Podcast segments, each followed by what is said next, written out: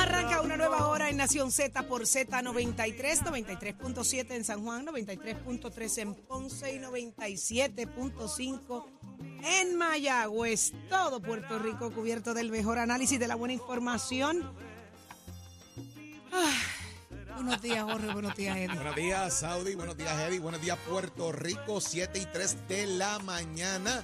Comienza una nueva hora en Nación Z. Listos, prestos y dispuestos para llevarle a ustedes, como siempre, información de primera mano de lo que ocurre en y fuera de Puerto Rico.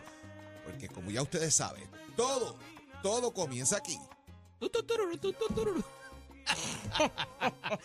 Muy buenos días, una nueva hora de una nueva mañana del lunes 30 de octubre del año 2023. Mucha información todavía que compartir con ustedes. Y si todavía tienes la sabanita pegada, levántate que el despertador te está velando y te agarra el tapón Saudi Rivera. Así mismo es, Eddie, y vamos a hoy a tener con nosotros en esta hora a Tomás Rivera Chats, analizando un poco y contándonos de cómo estuvo ese encuentro en el día de ayer, donde se radicaron muchas candidaturas allá al Senado y a la Cámara. Eh, pero también estará con nosotros Luis Javier Hernández, el alcalde de Villalba y ahora candidato aspirante al Senado de Puerto Rico por acumulación. Así que hay mucho que hablar, hay mucho que discutir en la mañana de hoy. A esta fecha, ¿está, ¿estamos bien con estas radicaciones? Sí, van, van en tiempo, eh, van en tiempo corriendo. El Partido Popular prácticamente lo que lleva son dos semanas de haber visto las radicaciones de candidatura. Eh, ya tú ves que hay figuras importantes dentro de la colectividad que hacían mención a su intención de estar mirando la gobernación de Puerto Rico y han ido un poco eh, alineando esa fuerza. Ya tiene a Juan Zaragoza diciendo que está interesado y radicó sus papeles a esos fines. Eh, Luis Javier Hernández ya ha dicho que va al Senado. ¿Qué va a pasar con Charlie Delgado? ¿Qué va a pasar con José Luis Dalmau? Bueno, por lo que se vincula es que José Luis pudiese regresar al Senado, es el senior eh, en el Senado de Puerto Rico, es la figura que puede aglutinar esa fuerza allí dentro. Luis Javier está en esa onda, ¿qué va a pasar con Charlie? Decisiones que tienen que tomar todos, ¿verdad? Y por ahí ha salido Charlie, eh, ha salido, eh, por ejemplo, figuras como la alcaldesa de Loíza, Julia Nazario, ha salido figuras como el alcalde allá en el área, el área de Laja que tienen a Turín, que fue alcalde también, haciendo alusión a que tiene interés en tener a Jesús Manuel como candidato a la gobernación. Así que de repente han empezado algunos alcaldes que estaban incluso en la campaña de Luis Javier. Eh, en un momento dado, ya la presidencia culminó y están mirando a Jesús como la figura que pudiese también lanzarse a la gobernación eh, de Puerto Rico. ¿Se materializará o no una primaria dentro del Partido Popular Democrático? Pues lo sabremos ya mismo, porque ya las candidaturas en algunas semanas comienzan a tomar más forma. Ya por ahí vienen entonces los anuncios del Senado, vendrán los anuncios de la Cámara, eh, de los grupos, como lo hizo Tomás Rivera Chat, ¿verdad? Que, que, ya presentó sus candidaturas en bloque. El Senado y la Cámara harán propiamente eh, lo mismo. Eh, la figura de Pablo José, que ha dicho que el día 5 fue que él dijo, ¿verdad? Que anunciaba también esa, esa aspiración. lo que puede ser la candidatura eventual de Terestela González Denton a la alcaldía de San Juan. Así que el Partido Popular está empezando a mover su ficha y el PNP lo viene haciendo casi por un mes, porque erradicaron mucho antes que el Partido Popular. Así que vamos a ver eventualmente qué pasa con todo esto, Saudi. Así mismo es, Eddie. Vamos al análisis de inmediato y regresamos ya mismito, Eddie. Este segmento es traído a ustedes por Caguas Expressway, donde menos le cuesta un Ford. Damos paso al segmento del análisis del día. Como todos los lunes está con nosotros el expresidente del Senado, Kenneth Davidson McClintock Hernández, y el senador y profesor Rafael Bernabe y Rifkol. Bienvenido y buenos días a, ambos. Saludos, saludos a ti y a todas las personas que nos escuchan y a Kenneth. Kenneth, ¿estás por ahí? Saludos a ambos. Qué bueno tenerlos en la mañana de hoy. Mucho que discutir. La semana pasada, el presidente Biden hablaba de un package de ayuda eh, de cerca de 105 billones. Con la elección de Mike Johnson a Speaker del Congreso de la Cámara, eh, pide dividir esa ayuda porque esto era para los conflictos tanto de Ucrania que se recrudecen el fin de semana. Tumbaron unos drones ahí eh, y evidentemente lo que está pasando en Franja de Gaza con Hamas y los israelitas. la inserción de Cisjordania también y de otras naciones alrededor, Irán, Siria y demás. Y esto eh, evidentemente va a poner eh, un, ¿verdad? En, función este paquete de ayudas y un tipo de eh, apoyo adicional, no solamente de Estados Unidos, sino de, otras naciones del eje de los aliados. Eh, ¿Cómo va esto a, a, perfilarse en las próximas semanas de cara a un ciclo electoral? Parecería haber bastante apoyo a la situación de Israel, no necesariamente a lo de Ucrania, eh, pero ciertamente ambos conflictos están vivos y los Estados Unidos están metidos hasta los tobillos allá adentro. Kenneth, comienzo contigo la mañana de hoy. Hasta en Ñu. Este, mira, eh, primero que nada, eh, desde que hablamos la última vez, pues hay un nuevo speaker en la Cámara de Representantes, eh, una persona totalmente desconocida, este, y que no era consultada para absolutamente nada antes de que fuera electo eh, speaker de la Cámara. Segundo, el apoyo a que se asignen fondos cuantiosos a Israel y fondos cuantiosos a Ucrania es eh, significativo. O sea, la inmensa mayoría de los congresistas demócratas y republicanos están a favor de asignar esos fondos. Aquí de lo que se trata es que un speaker que le debe su elección a los ocho eh, republicanos rebeldes que lograron eh, eh, protocolariamente sacar al, al, presidente anterior de la Cámara de Representantes, Kevin McCarthy, pues ellos sí tienen dudas sobre eh, Ucrania y entonces están utilizando el poder que ellos tienen, a pesar de ser una superminoría, para procesalmente dificultar que se aprueben los fondos como la inmensa mayoría querría aprobarlos tanto para Israel como para Ucrania. Este, y habrá que ver cómo se maneja eh, todo este asunto, no tan solo por parte del speaker, por parte de Hakeem Jeffries, eh, demócratas, porque la inmensa mayoría de los demócratas también está a favor de asignarle fondos en ambos campos de batalla, eh, sino también qué van a hacer lo, los republicanos en el Senado que están a favor de asignar fondos eh, para ambos para ambos conflictos. Aquí tenemos que volver a, a los valores y a la moral. Claro. Tenemos tenemos que recordar que en Ucrania eh, se está luchando por la democracia Uh -huh. y por unos conceptos básicos de derecho internacional como es el derecho a la integridad del de territorio de una de un estado libre. Este, en el caso de, de Israel eh, se está luchando no para tratar de resolver un issue que ha estado en el panorama durante los 75 años de la creación del Claro. Estado de Israel, sino eh, si tiene derecho Israel a defenderse de una entidad terrorista que, que causó eh, los daños genocidas que causaron. Y por ahí eh, me el das, por ahí me das el pie forzado, senador y profesor Bernabe. Evidentemente esto es como Plaza Sésamo, uno, eh, uno es diferente de todos los demás. Eh, ciertamente, quizás ah, más recientemente, para la memoria, los ataques en, en Franja de Gaza han sido mucho más flagrantes contra el pueblo israelita y eso ha provocado el que esta alianza con los israelíes sea mm, quizás inclusive más fuerte de lo que pudiera ser con Zelensky allá en Ucrania. ¿Cómo lo ves? Bueno, mira, yo, yo creo que la posición más razonable, más sensata que yo he escuchado sobre la situación de Palestina recientemente Ajá. es la del secretario general de las Naciones Unidas, que no es una persona que pueda Netanyahu. vincularse a la extrema izquierda. Y él lo que ha planteado es lo siguiente, él ha rechazado de manera tajante los actos terroristas de Hamas, lo ha dejado muy claro, pero también ha rechazado como crímenes de guerra el bombardeo indiscriminado de la franja de Gaza, el bloqueo de materiales necesarios para la vida en la franja de Gaza y el desplazamiento obligado de la población en la franja de Gaza. Y ha planteado, el tercer elemento, que los hechos que están ocurriendo en Palestina en este momento, la frase que usó es, no ocurren en el vacío, ocurren después de décadas de ocupación del pueblo palestino por Israel, en que su economía ha sido asfixiada, sus hogares han sido demolidos, su esperanza de una, solución política a su situación eh, ha sido eh, eh, no ha sido cumplida.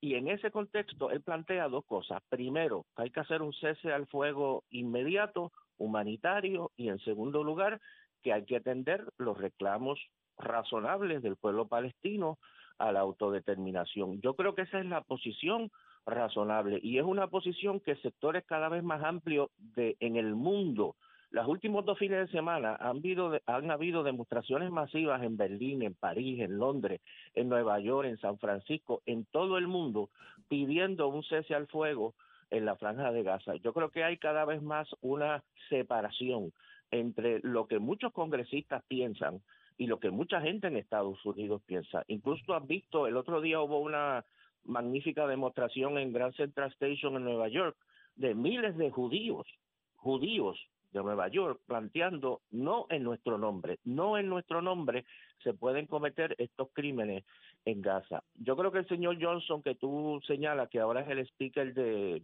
de, la Cámara, eh, tiene las, las, eh, las prioridades invertidas.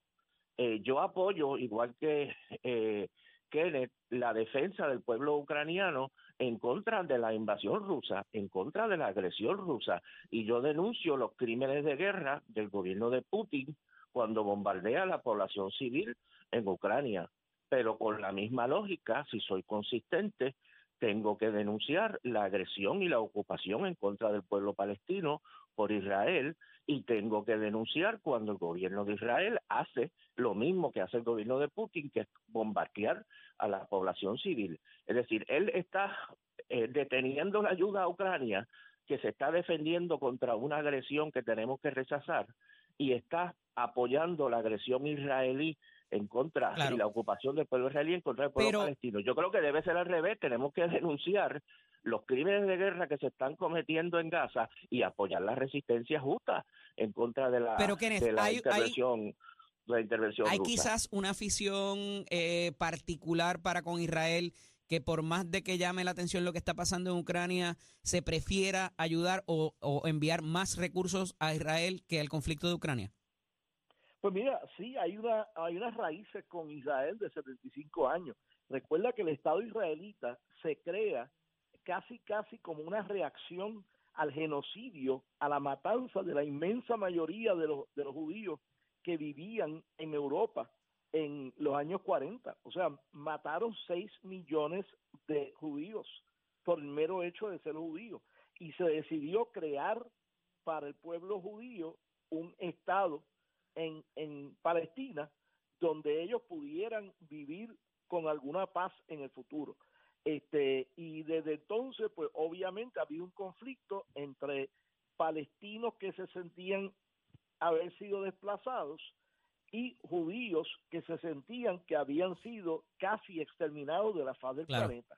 Así que hay unas raíces ahí, pero creo que nada de lo que está pasando ahora hubiese pasado si las fuerzas terroristas de Hamas, no hubiesen invadido al Estado de Israel, hubiesen matado a 260 jóvenes que su único crimen fue asistir a un festival musical, en, en Israel, a familias que fueron asesinadas dentro de sus casas mientras estaban durmiendo eh, y todas las otras atrocidades que se cometieron por Hamas Profesor, pero usted ha tenido una opinión bien fuerte en cuanto a eso y le han caído chinche, este, porque eso, eso parece estar precedido por otro, por otro evento. Claro que sí, la historia no empezó el 7 de octubre. Antes del 7 de octubre, este año, las fuerzas militares israelíes habían matado a más de 200 civiles palestinos. En el año 2018 y 19 hubo unas grandes demostraciones pacíficas, se llamaban las marchas del regreso precisamente exigiendo que la gente de Gaza pueda salir de esa prisión al aire libre en que están eh, atrapados. Y la respuesta del gobierno de Israel a esas marchas pacíficas fue la represión violenta, más de 250 muertos, muchos de ellos niños, como resultado de esa situación. No lo digo yo, lo dice, como te dije, el secretario general de las Naciones Unidas. En los territorios ocupados, están ocupados desde 1967. Son 56 años de ocupación, de represión, en violación de las declaraciones de Naciones Unidas, en violación de todos los acuerdos internacionales. En, en respeto al derecho del pueblo palestino a la autodeterminación. Entonces, empezamos la historia como si el 7 de octubre ocurrieron estos actos que vinieron de la nada y como plantea Guterres, esto no ocurre en el vacío. Mm. Y precisamente se funda el Estado de Israel teóricamente para lograr la seguridad del pueblo Sí. palestino. Y como yo he planteado muchas veces, si tú fundas un Estado sobre la opresión de otro pueblo, nunca vas a tener paz, Me- nunca vas a tener seguridad desde el origen. Precisamente el Estado de Israel no ha podido, lo- como plantean algunos compañeros judíos progresistas, el, el lugar del mundo donde más inseguro están los judíos, donde más amenazados están los judíos, en Israel. No en Nueva York. Ciertamente. ni Y se me Chicago, hace París, y se me hace en particularmente Israel. se me hace Porque se ha particularmente construido el interesante. Estado sobre la base de la opresión de otro pueblo, que es la fórmula para el conflicto eterno. Se me hace se particularmente interesante, profesor, el que en esa época del 1967, por lo que estaba estudiando y leyendo recientemente, fuera Gran Bretaña quien era el propulsor de esto, y han estado bastante silentes en toda esta situación y a ver qué paquete de ayuda van a ellos a también a contribuir a este conflicto más allá de lo que está pasando en Ucrania. Agradezco a ambos la participación en el día de hoy, hablaremos la próxima semana. Un fuerte abrazo. Excelente semana. Continuamos. Este segmento es traído a ustedes por Caguas Expressway, donde menos le cuesta un Ford. Somos, somos una mirada fiscalizadora sobre los asuntos que afectan al país. Nación Z, Nación Z. Por Z93, somos su noticia. Está listo Tato Hernández. Somos Deporte. Dímelo, Tato. Vamos arriba, vamos arriba, vamos arriba, que soy callejero. Oiga, Titi Saudi. Dímelo. Mira, quiero aprovechar para agradecerle al oficial Edwin Barreto Ajá. y al oficial Luis Fuente que ayer me vinieron a buscar desde Florida en una patrulla para llevarme a la actividad Yo Camino por Ti. Algo Eso icónico, la primera la primera vez que voy en una patrulla en el asiento al frente. ¿Viste? Y no estaba, y no estaba agestado. Exacto, y no estaba afectado por estar ¿Qué se siente? ¿Qué se siente? Feliz, ¿Otros? feliz, feliz. Al frente no hay problema. El día que te veas atrás. ¿Has tenido alguna Ah, pullita en el asiento no. de atrás? Sí, en el asiento de atrás, cuando yo peleé para el veces en, en la en la universidad, me tocó ir en la parte de atrás, eso no lo voy a negar. Rayos. En los 80 yo era títere. Charlatán. Meta mano. Pero mira, allá estuve con Tito Trinidad, con Zion, con Juanma, con Lennon, y a la verdad que la pasamos de maravilla. Ahí está en la foto y es una caminata, yo camino por mí. Y me sorprendió, y usted sabe que yo soy pendango para esto, me sorprendió que muchos de los oficiales de Florida que yo ni conozco en su camisa por la gente que caminó decía Tato Hernández. Así que ya usted sabe. Muy bueno. bonito eso, estuvo de show, la verdad que... Y Tito me oró en una forma, Titi, y yo quisiera que ustedes escucharan Ajá. cómo ese muchacho ora y los cánticos que hace. Tito es muy Trinidad especial. Es una cosa especial, es una cosa que, que te agrada el corazón y le prometí que voy a ir a su iglesia y voy a dar testimonio porque yo sé que en nombre de Cristo yo voy a ser sano de esto y pronto vamos a estar por ahí y ustedes verán. Así que vamos. Vámonos con los Panamericanos, que la cosa está buena. Ya tenemos siete medallitas, una de plata y seis de bronce. María Pérez está súper feliz. La ayudó que se ganó la medalla de plata. Fue contra la cubana en los 70 kilogramos. La cubana y Dani González sorprendió a los 4.44, en el minuto 4.44, que allá casi por disfrutar el oro, pero la cubana se fue al frente. Así que felicidades a María Pérez. Mientras tanto, el equipo de balonmano selló quinto en estos Juegos Panamericanos, vencieron a Cuba la revancha de los centroamericanos y en tenis de mesa, pues ya usted sabe, Adriana Di y Afanador rompieron el hielo el domingo, ya usted sabe, los, primer- los primos justadeños avanzaron a la cuartos de final de los Juegos Mixtos entre parejas, así que ellos le ganaron a los hermanitos peruanos Isabel y Pedro Dufuño, así que enhorabuena y ahora en esta semana también empieza el atletismo en los Juegos Centroamericanos, que yo sé que vamos a cosechar un par de medallas más, vamos a ver si podemos llegar a las 20 o a las 25, que queda bastante Juegos Panamericanos. Mientras tanto, usted se entera aquí a través de Nación Z, Somos Deporte con oficina de escuela que te informa. Estamos en el proceso de matrícula, nuestras clases comienzan en noviembre, 787-238-9494, recordándole que Mestre College lleva tus metas al éxito. La escudería de Mestre va camino a Maryland, ya el Corvette llegó, este fin de semana el World Cup en la pista de Maryland, y si usted desea estudiar en Mestre College es fácil, visita cualquier de estos recintos, compara las facilidades de equipo y toma tu decisión de estudiar en Mestre College. Que tengan buen día, Chero, give it. Buenos días, Puerto Rico. Soy Manuel Pacheco Rivera con el informe sobre el tránsito. A esta hora de la mañana ya se formó el tapón en la mayoría de las vías principales de la zona metropolitana, como la autopista José de Diego entre Vega Alta y Dorado, y desde Toa Baja hasta el área de Atorrey en la salida hacia el Expreso Las Américas. También la carretera número 2 en el cruce de la Virgencita y en Candelaria y más adelante entre Santa Rosa y Caparra. Por otra parte, la 861 desde Toa Alta hasta la intersección con la 167, así como algunos tramos de la PR5, la 167 y la 199 en Bayamón. También la avenida Lomas Verdes entre la American Military Academy y la avenida Ramírez de Arellano. También la 165 entre Cataño y Guaynabo en la intersección con la PR22. El expreso Valdoriotti de Castro desde la confluencia con la ruta 66 hasta el área del aeropuerto y más adelante cerca de la entrada al túnel Minillas en Santurce también el ramal 8 y la avenida 65 de Infantería en Carolina y el expreso de Trujillo en dirección a Río Piedras, así como la 176, 177 y 199 en Cupey y la autopista Luisa Ferré entre Montelledra y la zona del Centro Médico en Río Piedras y más al sur en Caguas y también la 30 desde la colindancia de Junco Sigurabo hasta la intersección con la 52 y la número 1.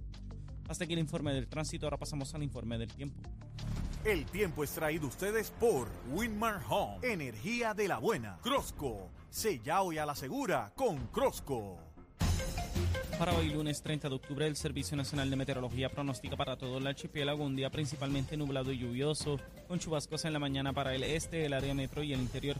Además en la tarde se esperan aguaceros pasajeros y tronadas en el área metropolitana, el norte, el interior, el sur y el oeste, mientras las lluvias de los pasados días han saturado los suelos, por lo que existe riesgo alto de inundaciones repentinas para toda la isla. Los vientos estarán del sureste de 5 a 8 millas por hora con algunas ráfagas de hasta 20 millas por hora y las temperaturas máximas estarán en los bajos 80 grados en las zonas montañosas y los medios altos 80 grados en las zonas urbanas y costeras. Hasta aquí el tiempo les informó Emanuel Pacheco Rivera. Yo les espero en mi próxima intervención aquí en Nación Z. Usted sintoniza a través de la emisora nacional de la salsa Z93. Próximo. No te despegues de Nación Z. Próximo. Viene por ahí Tomás Rivera Chats y viene Luis Javier Hernández. Quédate pegadito de Nación Z por Z93.